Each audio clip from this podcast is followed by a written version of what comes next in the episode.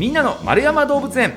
この番組は1951年の子どもの日に開園し多くの人に愛され続けている札幌市丸山動物園のポッドキャスト番組です。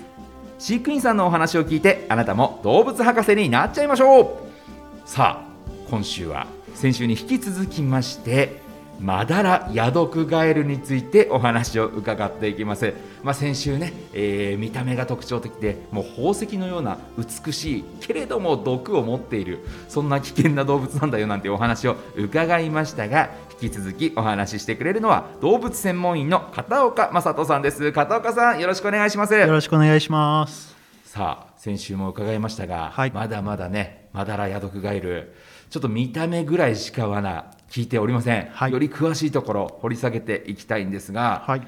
実は今回のテーマそれでいいのと僕は思ってしまいますけれども、はい。マダラヤドクガエル毒があるよって言ってたにもかかわらず、はい。今回のテーマ動物園のマダラヤドクガエルは毒がない。そうですね。いいんですか？もうただのマダラガエルじゃないですかそうなると。もう実際今はそういう感じになってます。ね。えまずえ毒がないのは、はい。ななんで毒ないんですか？えっとその野生のマダラヤドクガエルとかに毒があるっていうふうに言われてる理由が、はい。まあ、まだこれ研究が進んでなくておそらくの話なんですけど、はい。その餌として食べるアリとかダニっていった虫を食べることで体内で毒ができてほ毒がこの染み出てくるんじゃないかっていうふうに話がありまして。ええそれはその毒うんとアリとかダニとかには、それは毒がもともとあるんですか？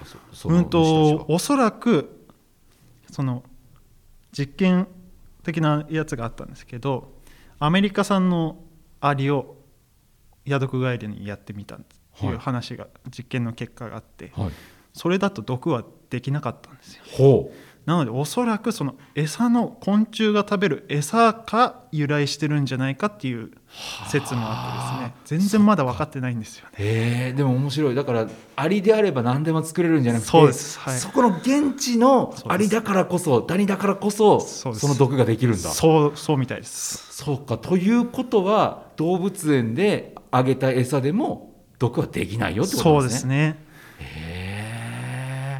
ええじゃあ本来はい野生のはいマダラや毒ガエルは現地に行って触れたら絶対ダメじゃないですかきっと。そうですねはいあの実際ただそのヤドクガエルこのマダラヤドクガエルに関しては触ったらすぐ死ぬような毒ではなくてはいはい体内に入るとさすがにまずいんですけど、はいはい。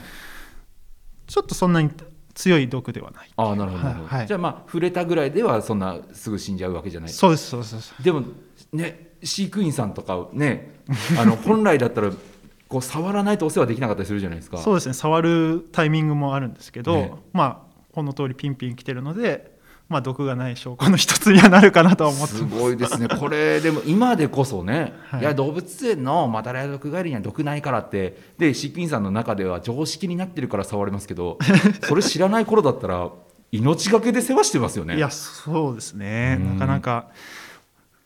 すごいな。えちなみに、そのはい。毒ですけれども、まあ、先ほどね、ちょっとその触れただけでは、はい。まあ、大丈夫ぐらいだよはい。っていうことですけれども、強さ、毒の強さとしてはどんなもんなんですか？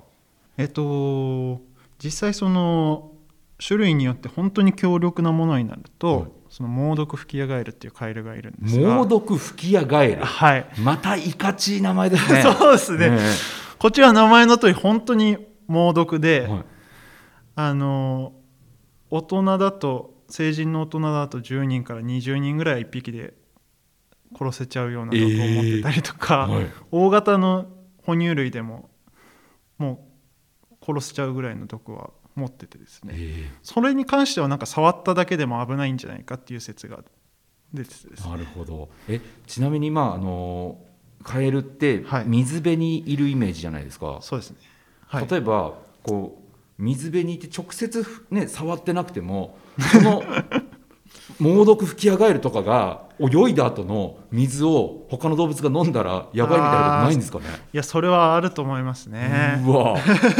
怖いですね。どこにいたかもわからない、ねはい。見た目でねあいつ派手だからやばいぞって思っててもそうです。そいつに触れてもない見てもないのに、ね、水とか葉っぱについてるやつでやられたらたまったもんじゃないいですね。やそれはたまったもんじゃないですね本当に。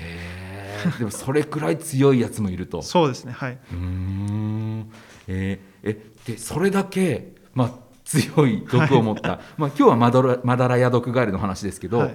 この猛毒吹き矢ガエルは丸山動物園にはいないんですか？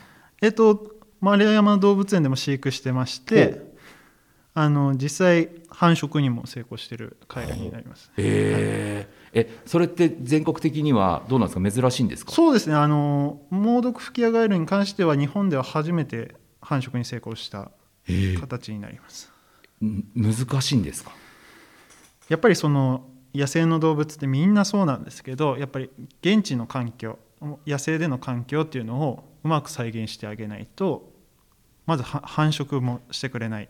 発情のスイッチも入らないっていうことがあるのでなるべく、まあ、この爬虫類館っていう施設で野生の環境に近い環境を人為的に作ってあげてで繁殖を促すっていうことが必要になってきたのでなかなか手間のかかる作業ではあります。例えばその工夫としてはどんなことされるんですか、えーっと彼らが住む熱帯雨林って寒気と雨季があるんですけれども、はいそれを再現するのに人工的にシャワーをかけてあげたりするんですけど、はいはい。まあ彼ら雨季に繁殖するので冬場はちょっとそのシャワーの量とか回数を少なくして産んでほしい時期にな近づくにつれてシャワーの回数量を増やしていったりとかっていうことで、雨季と寒気を再現してあげるとかっていう工夫が必要になってきたりします。えちなみにまあオスとメスのね、はい。今お話出ましたけどどっちも毒は持ってるんですか？もちろんです。はい。うー。ん。でこうどっちが毒が強いみたいなのもないんですか？特に。基本的にはあのこ多分生息してる場所によって食べれる餌の質とかも違うと思うので、はいはい。毒のその量とか強さはあ若干の強弱はあるかもしれないんですけど基本的にはそんなに変わらないとは思います。え見た目もこう、はいね鳥とかだと、はい。こうオスがとってもこう綺麗だったりして、こううん。メスを引きつけるみたいに言いますけど、はい。あの模様としてもメスオスあんまり関係なくそうですね。基本的には同じような感じの鮮やかさでって感じですねオスもメスも。いや面白いですね。そうですね。ね、いやでもそれがこう日本でなかなかねこう、うんうん繁殖できないという中で丸山動物園で繁殖できたとそうですねはい。えそれは一番のね他ではできてなくて丸山動物園でできた決め手は何だったんですかね？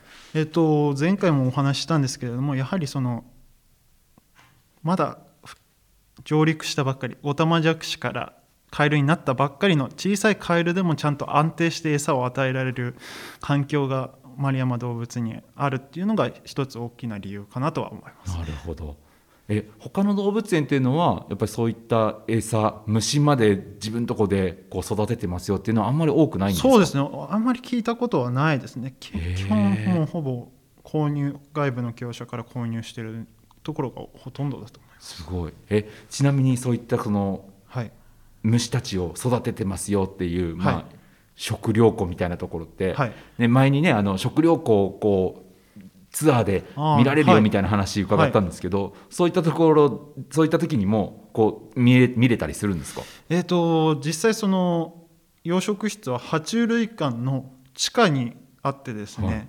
基本人は一般の方は入れないところなんですよね。おなので今後僕の方でそういった一般の方に向けて来園された方に向けて何かそういったコオロギの部屋も一緒にバックヤードツアーじゃないですけど、はいはい。そういったガイドもできたらいいかなとは思ってます。へえ面白いですね。なんか秘密の部屋でですねみたいなね。はい。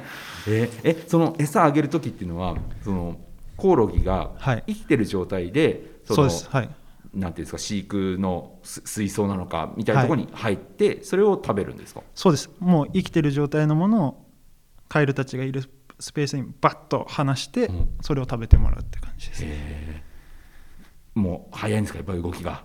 そうですね。もうコオロギ見つけたらひたすらコオロギ食べてますね。へええそういった餌を与えているような姿っていうのは動物園で見ることってできるんですか？そうですね。えっ、と一応開園時間のうちにそういった給仕とかっていうのは行ってますしあとは定期的にそういったガイドも行ってますので、まあ、ホームページなどで見ていただければそういった時間を狙って来ていただくことも可能かなというふうに思います。うわーいいですね。なんかこう餌を食べてるところを見つついやこれこう猛毒とかねヤ毒ガエルって書いてるけど、まあ、これはこの餌食べても毒つけない感じで勝手にこう解説しながら、ねね。友達に、家族にドヤ顔でこう話したいですね。そうですね、うん、いやとってもねこう知らなかったことたくさん知れて面白かったですね。ありがとうございます。さあそんなですねもうなかなか知らなかった動物をより詳しく知れるというのがね丸山動物園の魅力だったりもしますので、えー丸山動物園のホームページで日々の動物の様子やイベント情報ね今後もしかしたらね、えー片岡さんがこのマダラや毒ガエルとかが食べてるコオロギのねご案内なんかも バックヤードツアーで行うかもしれないと、そういった情報も含めてホームページなどでご確認いただければと思います。今日は、えー丸山動物園のマダラヤドクガエルそしてさらに強い猛毒吹き矢ガエルのお話伺いました。片岡さんにはまた来週も、えーマダラヤドクガエルについて伺いますのでよろしくお願いしますよろしくお願いします。片岡さんありがとうございました